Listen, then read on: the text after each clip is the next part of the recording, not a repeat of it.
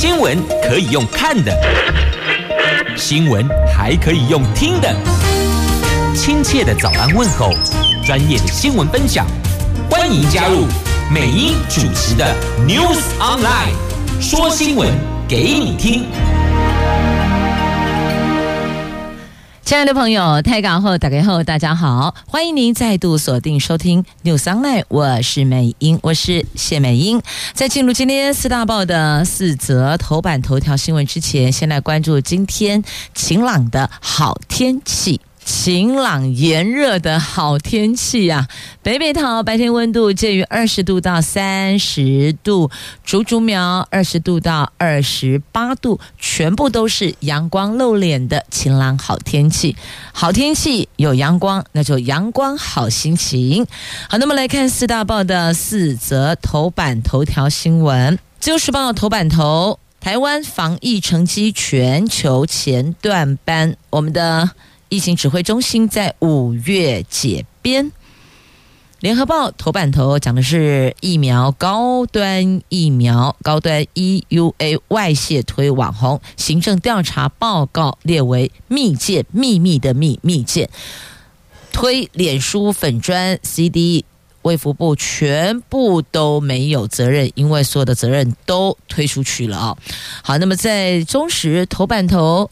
侯友谊说：“中华民国是杯，杯子的杯，茶杯的杯；台湾是水，彼此共生。这杯破水富，他有责任守护中华民国，爱台湾。两岸要平等、尊严、友善、务实交流。”经济日报头版头条：三星扩大减产，待望。记忆体产业龙头看好下半年的景气回升，南亚科、华邦、威刚则有望提前迎来春宴。迎来春天的燕子啊！好，这是经济日报头版头条的新闻。接着我们来看财经新闻。经济日报头版头条：三星昨天举行财报会议，释出了旗下记忆体减产幅度将远大于先前预期的讯息，而且还看好下半年景气回升。法人解读，三星减产的幅度比原来预期还要大，这是为记忆体后市复苏吞下了定心丸。南亚科。科华邦、威刚等台湾厂有望提前迎接春燕呐。好，这是在《经济日报》头版头条的新闻。那三星预期下半年晶片需求将随着客户库存下滑逐步复苏，将聚焦提高技术竞争力，包括了以环绕式闸极技术为基础的两纳米的制程。啊，这是三星。带来了这个带旺记忆体，让几家台厂哦，台湾大厂都有机会提前迎来春宴呢。好，那么再来我们看一下啊、这是在经济日报头版下方的三月份的景气连五蓝。第二季恐怕难落底。国发会昨天发布的三月份的景气概况，亮出第五颗代表景气低迷的蓝灯，这个叫做连五蓝，五颗蓝灯了。国发会先前看好第二季起逐渐成长，但是受经济发展处处长吴明慧昨天改口了，他说。景气仍然低迷，预估第二季还是在盘整期，能否落底还要再观察。第三季复苏的机会是比较高的，所以第二季没了，要等第三季。这不是打疫苗哦，第三季哈，季节的季啊，第三季。那再来，主计总处发布二零二一年的国富统计，这富是财富的富哦。那昨天统计发现，平均每户资产增加一百零一万。这昨天公布的二零二一年的国富统计结果，平均。每户资产净值，这资产净值不包含人寿保险准备及退休金的准备。那土地则是按市价重哦重新评定。那最后这个数字是一千三百五十九万元，年增率百分之八点零六，平均每一户比前一年增加一百零一万元，有七十万元是来自有价证券价值增加。好，那也不排除有可能是因为土地的这个价值有提高，所以呢。看起来是平均每户资产增加一百零一万，这是平均每户，不是每人，它不是以人为计算单位，而是以户来作为计算单位。接着我们来看《旧时报》头版头条的新闻，跟防疫有关。这指指挥中心五月一号解编，台湾的防疫成绩在全球算起来是前段班。这指挥中心五月一号解编，尽管遗憾，病毒带走。我国人一万多人，但看国际统计，台湾超额死亡数排经济合作暨发展组织国家的第四低。专家认为，时机。经济基础、民众素养、配合防疫等因素，才能够挡下高致死率病毒，造就防疫成绩亮眼。那多数国家都已经不再更新数据了，但是以去年十一月指挥中心公布，我国累计超额死亡人数每十万人口五十七人，在。经济合作暨发展组织国家的排序当中，我们是排第四低的，累计确诊死亡数每百万人口是五百九十二点七，致死率是百分之零点一七，分别排在经济合作暨发展组织国家的排序第五、第六。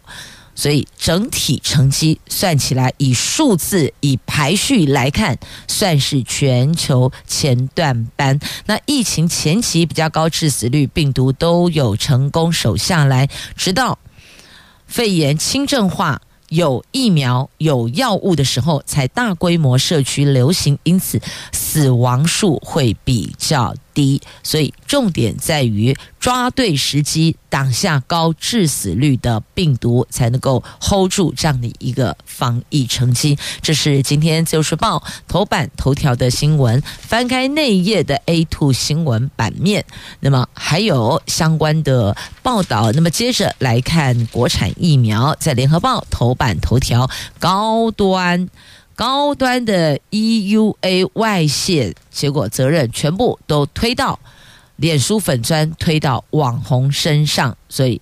看来看去，卫福部是没责任的。好，来看，这是今天联合报头版头条的新闻。那么在讲这一则新闻，还拉了一张这个照片，就是指挥中心昨天最后一场例行记者会哦，一起走过抗疫时光哦，也看到了陈时中，看到了王必胜，看到了张尚淳，还有薛瑞元。新冠疫情期间，高端股价涨跌剧烈，真的很震荡哦，遭到外界质疑，就涉及内线交易，有不当炒股。那根据媒体掌握，卫福部针对高端疫苗 EUA 的审查资讯是否外泄的行政调查报告已经出炉，报告内容将外泄责任都推卸给脸书粉砖的台长，还有财团法人的医药品检查中心，也就是 CDE。那至于卫福部，包括食药署在内等相关单位，全部都没有责任。这是昨天防疫指挥中心举行最后一场记者会啊，因为每天啊开设期间，每天不是都有举行例行记者会吗？那昨天等于就是开设时间最后一场例行记者会，但是呢，疫情中许多争议还是没能解。立法院今年初审查中央政府总预算的时候，通过决议，要求卫福部调查高端 COVID-19 疫苗的 EUA 疫苗审查资料。是不是外泄？那卫福部四月中旬完成调查报告，寄送给提案，还有立院的。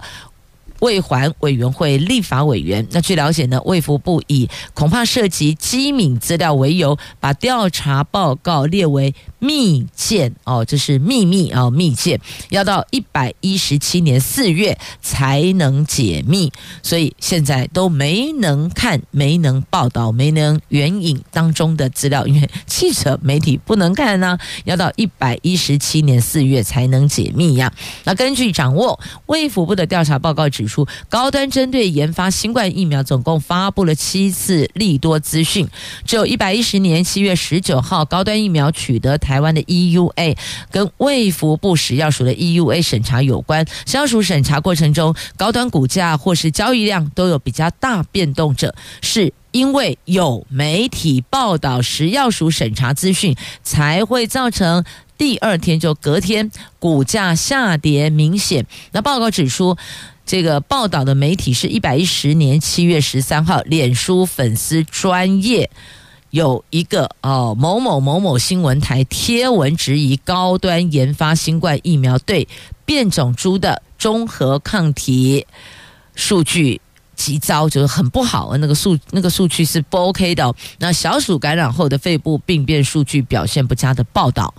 那所以，因为这样子造成的股价一会儿往上冲，一会儿往下掉，等于是冲高或是整个。自由落体的跌落哦，这都是因为有这些脸书粉砖啦、然后有这个财团法人医药品查验中心呢、是他们造成的，跟卫福部、跟食药署完全没有关系哦。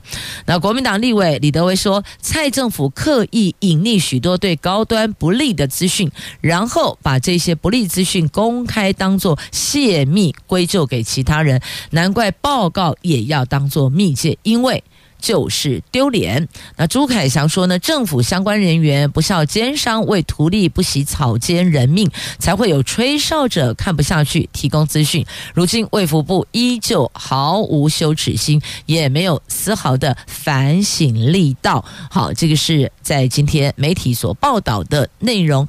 联合报头版版面翻开内页的 A 三版面，还有跟。防疫相关的报道，整个版面都有。从过去有这个防疫之乱哦，蓝营有批防疫五缺五乱，认为应该要向大众道歉。那再来防疫之路画下句点，台湾晚了一年呐。这有人说。领导者缺乏疫苗防疫的观念，所以呀，一步错就步步错，就一路错，大概是这个意思哦。好，那么内容您就自行翻阅了。接着我们来看《中国时报》头版头条的新闻，侯友谊说：“中华民国是杯，台湾是水，这个杯是杯子的杯，茶杯的杯哦，所以这杯子要装水。”彼此共生啊！但是如果杯子破的话，水呢？水当然也就会跟着翻覆了。所以他认为这是杯跟水是彼此共生的哦。这国民党。叫出二零二四总统大位的最热门人选，新北市长侯友谊如何建构两岸政策论述，近来是备受各界的关注。他昨天在新北市议会总质询就国家认同跟两岸关系相关议题答复议员质询的时候说：“中华民国是杯子，台湾则是水，两者是共生体。”杯破水覆，那亲近侯友谊人士指出，覆巢之下无完卵，未来处理两岸关系，中华民国是真实存在的，这是侯友谊坚持的核心理念。那么这是蓝营的部分哦。那现在朱主席就朱立伦，朱主席松口了，五月份会完成总统提名，这个提名的时程会比过去还要。还要早。那新北议会总质询结束之后，国民党五月十七号渴望宣布征召侯友谊。那如果是侯友谊的话呢？那现在你看啊，这个侯友谊面对媒体他所做的表述跟回应啊，媒体采访他所做的回答，俨然就是要挑大梁，要承担重责大任了。那么他隔空。请教中央，快拿出办法速枪！确实治安不好，这是事实。那么，怎么样让百姓生活安全有感？这是政府的责任。那针对两岸论述的部分呢？侯友谊提的是和平护民主。那朱立伦说，政府扩大争议，则是制造困扰啊。昨天。朱立伦出席国民党智库活动的时候，媒体问侯友谊是否跟他讨论过九二共识呢？朱立伦说，九二共识的精神就是搁置争议，求同存异。国民党从过去到现在所秉持的精神，就是让九二共识的精神可以延续下去。在两岸对谈时，坚定按照中华民国宪法跟法律，以及按照党纲党章进行两岸交流，这个就是最好的政策。而不是要像民进党的做法是扩大争议、搁置共同点，这样做反而会制造更多更多的困扰啊。那么，另外这个有关民进党的部分哦，民进党二零二四总统参选人赖清德对两岸关系的政治定位，最近提出了。和平保台保就是保卫的保，保护的保，和平保台，还有兄弟之邦的论述。相对于赖清德、侯友谊作为国民党二零二四年总统热门人选，他的两岸政策论述受到国内外的瞩目。那么接近侯友谊的朋友说，他对两岸关系的观念、相关的政策理念是有自己的看法，也一直在做准备，等待国民党。完成党内征召程序之后，会在适当的时机点对外提出完整的政策说明。等意思就是说呢，他并不是没有在这一块有更明确的这个核心价值，他是有的，但我得等一个时间点才能够对外提出完整的政策说明哦。你如果现在能公聊聊啊，那。提名你的那一天，你要说什么呢？哦，就有点像每一年元旦的时候，一月一号不是都会有总统谈话吗？意思是一样的，你一定要来做一些这个表述。那两岸问题肯定、决定、绝对百分之一万一定会被问到的。好，这是在今天中时头版头条的新闻。接着我们来看，在《自由时报》以及《中时》头版下方都有报道这一则新闻哦。这个是南韩总统伉俪在美国白宫，这美国总统拜登二十六号在白宫与南韩总统尹锡悦会谈，会后发表联合声明，强调台湾海峡和平稳定的重要性，并且表发表因应北韩威胁的华盛顿宣言强调强化核武吓阻力，也警告北韩，如果使用核武攻击，将会面临核反击以及政权的终结。意思是要金小胖哦，这个平时随便乱按按钮，这个打打烟火。但是呢，这个核武那颗钮是千万不能碰，是碰不得的。所以你看，这个南韩总统伉俪到美国总统到美国白宫哦，跟总统伉俪等于是这个有一些。对话，然后有一些会谈，然后发表重点，发表华盛顿宣言。那包括两国新设北约式核磋商小组，核就是核子武器的核，核磋商小组。美国方并将定期在朝鲜半岛的周边部署搭载核武的战略核潜舰，明确宣告会在紧急状态下对北韩实施报复，从而。遏制北韩的核挑衅啊，那韩国则是以放弃自主发展核武为代价，换取在美国动用核武决策中拥有更大的发言权。那拜登在峰会后的共同记者会上说，美国绝对不容忍北韩对美国及其盟友或伙伴。发起核武攻击，如果北韩发起核攻击，将会招致政权灭亡啊！意思就是，我就把你给收了啊！因为我也搭载这核武的战略核潜舰，就在这个朝鲜半岛周边部署，随时我也是可以发射的哦。所以告诉他，千万不要。这个太情绪化。好，那么接着再来，我们看的就是招募出国诈骗，小心啊！尤其是年轻人要当心啊！上了贼船，你要下船那就难了。告诉您，如果招募出国诈骗，是可判七年有期徒刑的。这个在今天自由头版下方，为了要防止国人被骗到国外受害的柬埔寨猪仔事件再度发生，所以立法院的司法及法制委员会昨天初审通过了组织犯罪条例部分条文的修正草案，增订意图使他人出我国领域外实行犯罪，而招募他人加入犯罪组织者，最重可处七年有期徒刑，并科两千万元的罚金。招募对象未满十八岁，加重其刑至二分之一。那这次修法也加入选举排黑条款，涉组织犯罪被判处有刑确定者，就不得再参选任何的公职啊，通通都不可以了。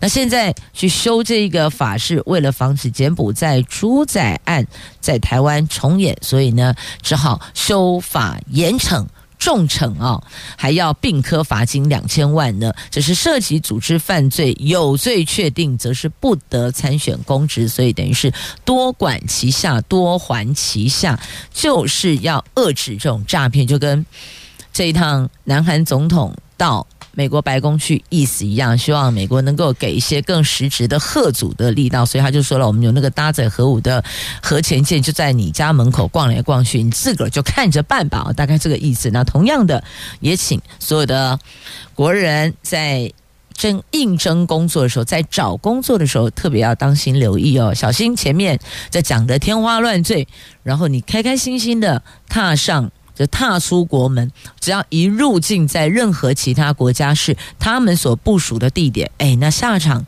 你的地狱从此开始了。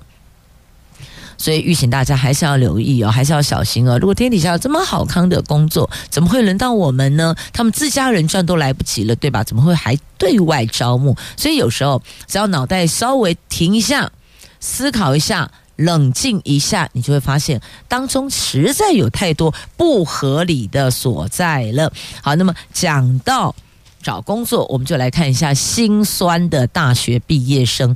这个心酸是薪水的心，心酸的大学毕业生有一半。第一份薪水不到三万元。这根据劳动部的统计，二零二二年大学毕业生的第一份工作的平均薪水只有三万一千元，甚至有百分之二十四点九的大学毕业生第一个月的薪水是基本工资，是二六四零零，那相当于每四位就有一位是领基本工资的。那大学毕业生初任人员薪资中位数是三万元。也就是有一半的大学毕业生，他第一份的薪水没有到三万元，这样了解了吗？哦，就是加总起来之后呢，发现真的是太心酸了。那劳动部投入十亿改善缺工，要扩大就业呀。好，这是在。劳动市场的薪资的部分确实是有偏低的状况，青年就业诱因因此不足，也有可能是缺工的因素，所以我们必须把缺工的原因找出来。明明就有这些人，那这些人在做什么？为什么都没有出门上班工作呢？好，那把问题厘清之后，才知道怎么样对症下药啊。那劳动部说他们。呃，这个发展署、劳动发展署跟各学校都有合作，导引学生在还没毕业之前就运用青年职涯发展中心的资源。如果想要获得比较好的工作机会，可是却苦无技能，也可以寻求职业训练。劳动部投资青年就业方案将继续执行。好，讲到这个，应该很多人都很开心哦，因为透过这一个就业方案，确实可以让我们省下不少的学费呢。好，所以要送上哪一首歌呢？小朋友才做选择吗？还是要一起废？当然不可能一起废啊！这么积极，这么认真，这么努力的工作，怎么可以一起废呢？那看来大概只有这一首了哈。难兄难弟，有一半大学毕业生第一个月的薪水，就是你进入职场后的第一份薪水，是不到三万元的。好，这一次劳动部鼓励劳工投入产业，缺工产业，所以砸了十亿哦。这包括了有投入观光。旅宿、物流等业最多可以领十五万六千元呢，就是推动扩大就业方案，最高每个月给特定对象劳工一万三千元的就业奖励金，最长可以发十二个月，所以加总起来，代表劳工端最多可以领到十五万六千元。这份方案将试办一年，希望能够就此促进两万人就业啊！所以他们也是有拉一个目标数字出来的，只是不知道这样的一个诱因够不够强啊！来，接着我们来看《经济日报》头版版面的新闻，来看股市，为了防堵。金控大股东干政还有隐匿持股，所以金管会将修改金控法跟银行法，新增加三大惩处。第一个，最重对大股东本人处五千万元罚锾；第二个，限制股东表决权，或是限制解除、停止他这一席法人董事；第三个，最终可以命其限期处分家族持股。那这一个。三大惩处的这个修改金控法跟银行法哦，最快是九月底送立法院审议，要拼明年上路啊！所以就是来解释哦，有的大股东持股、家族持股啊，然后结果因为股份很多，他可能介入了一些不该介入的领域跟场域，所以呢，现在监管会透过修法，最重。这个大股东必须要出清他的持股。好，那再来要补监理式的漏洞，就金控负责人离职仍然是可以追究责任的。过去金管会解除金融业负责人的职务，只能够以现任者为限，结果导致部分负责人以先辞职来规避被解职五年不能回锅金融圈的行政处分，等于就是无法就责，就没有什么法院可以去追究他的责任嘛。那金管会将修法补漏洞。补这项监理漏洞，如果金控负责人被解职前已经离职的话，金管会仍然可以，他解职日起的五年内都禁止回过金融圈。所以这上有对策，下上有政策，下有对策，差不多就是这个意思。好，那么接着再来看，这个是过去的非常有名的名校。现在也列退场专辅哦，这个专案辅导学校了，而且这一所学校是木工闻名的木工名校，做木木钢诶，对，台语讲木钢就木那个叫装潢木工，这样就懂了哈。木工名校，这工东高工。列退场专辅，这蔡总统曾经参访过的设校超过一甲子的木工名校台东私立工东高工，因为三个月内可用资金是负数，已经有两年了。那一百一十二学年恐怕这个。资金缺口会有五千七百七十万，财务状况算是很恶化的，所以遭到教育部列为专案辅导学校。教育部将给予两年的改善期，如果逾期没有改善，就要他停招，而且在停招后一年。停办，所以先停招再停办，因此现在校方可以说是拼续命、处分闲置土地，就是要改善财务。因为教育部给他两年时间，两年内要改善财务啊。那其实这等于就敲响了偏乡技职学校的警钟。即便这是一所名校，即便他过去要如何辉煌，但是现在就是不敌少子化。那么这些位处偏乡的学校，学生人数不足，因此拖累学校的财政。那财务恶化，你觉得教育部还会让他继续呼吸吗？当然没有啊，就列为退场的专辅学校了。那学校如果还想要保住的话，就必须要想办法改善他自己的财务状况。那。中央是给两年的时间哦，不过其实有很多类似这个过去有很知名的这个技职名校，现在你看两相对照，不生唏嘘啊。当年是挤破头、抢破头，都非得要进这所学校就读，结果现在呢，这门前冷清车马稀呀。好，那么接着再来看这一个。这个要叫门前冷清车马稀吗？不是，他车马掉下去了，掉到地底下，这个叫做天坑啊。不过很离谱哎，这个路单十个月来第六次，我的老天鹅啊！住在这里的安全保障是什么？吓都吓坏了吧？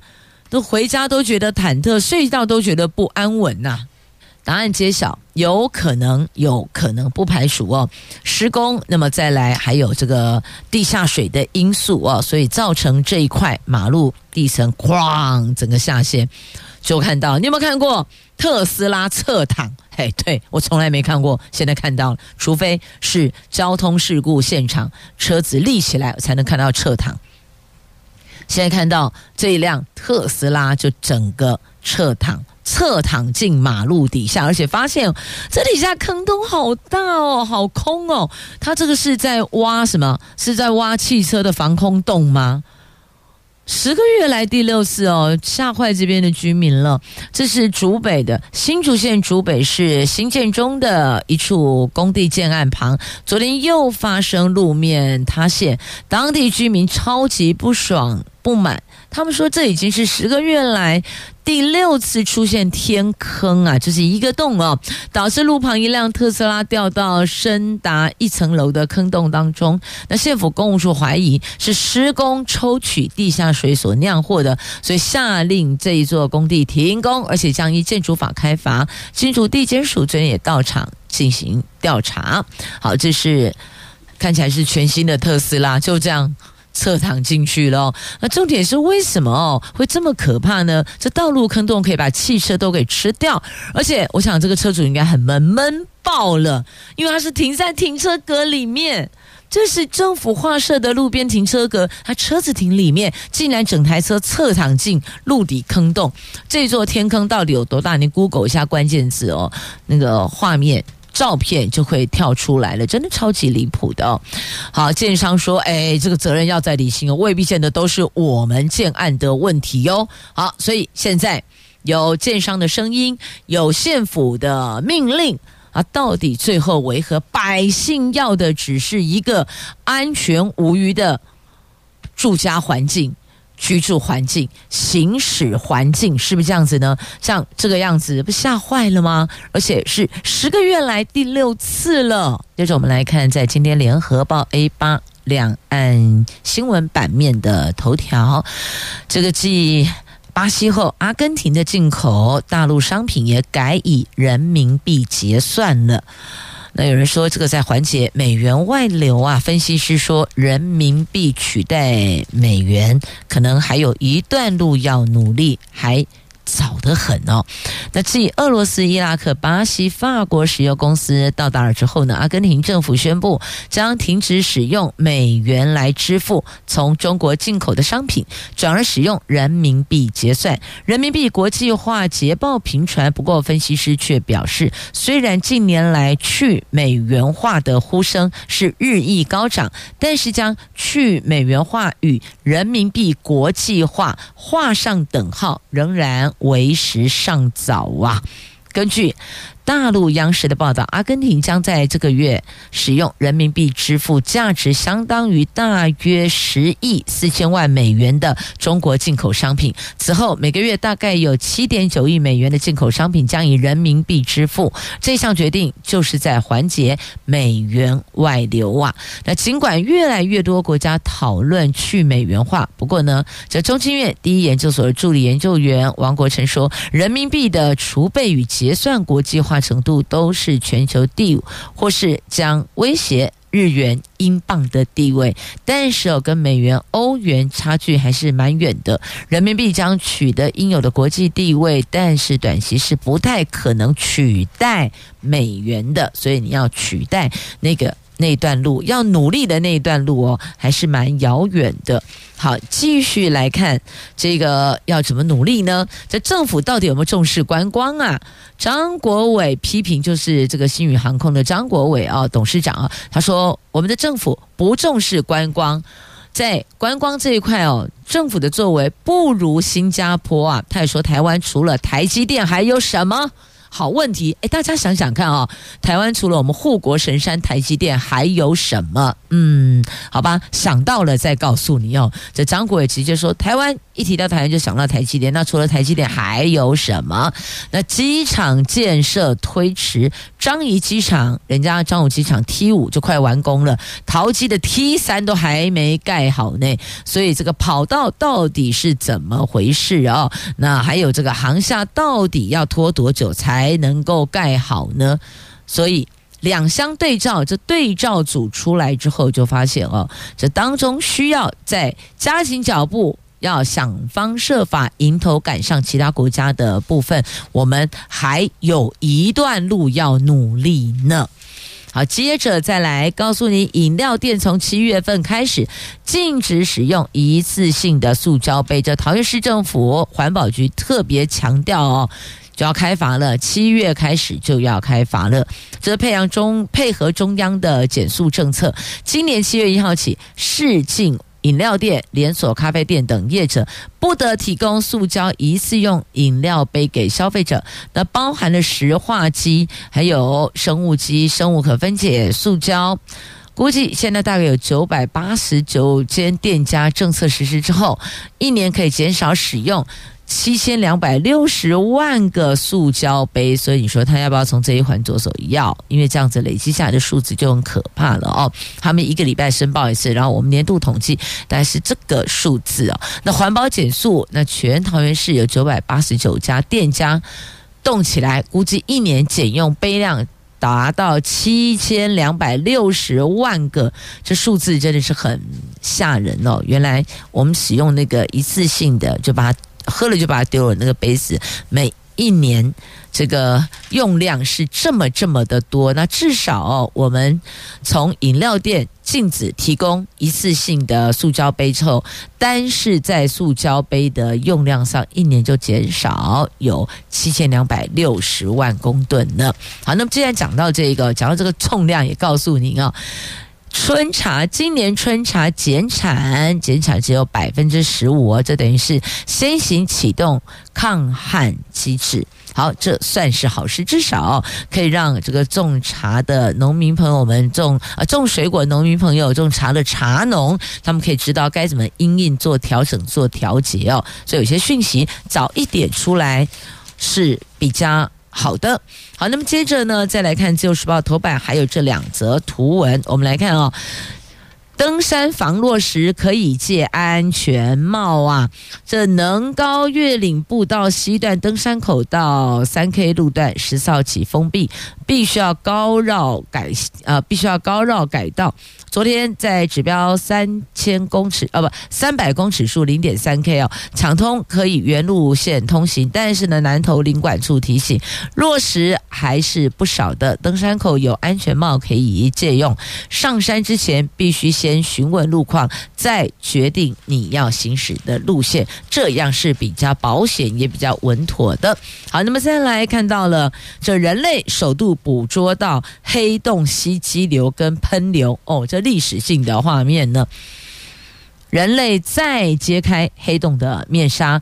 跨国天文学家透过了全球毫米波特长基线阵列的三点五毫米波段观测，首度捕捉到这个 M 八七星系黑洞附近激吸流及喷流，打破物质被黑洞吸进去无法成像的概念，而且限制。这个黑洞不饿，而是低速率消耗物资，登上四月国际期刊。那中研院的院士贺增福说呢，台湾主导格陵兰望远镜，那加上这个望远镜阵列提高解析度，导致。看到了哦，可以看到这种发现的这个现况。那过去的话可能没有办法，你看到一团而已，现在可以看得非常的清楚，非常的清晰呀、同时也谢谢朋友们收听今天的节目，我是美英，我是谢美英，祝福你有愉快的美好的一天及周休假期，我们下周一空中再见了。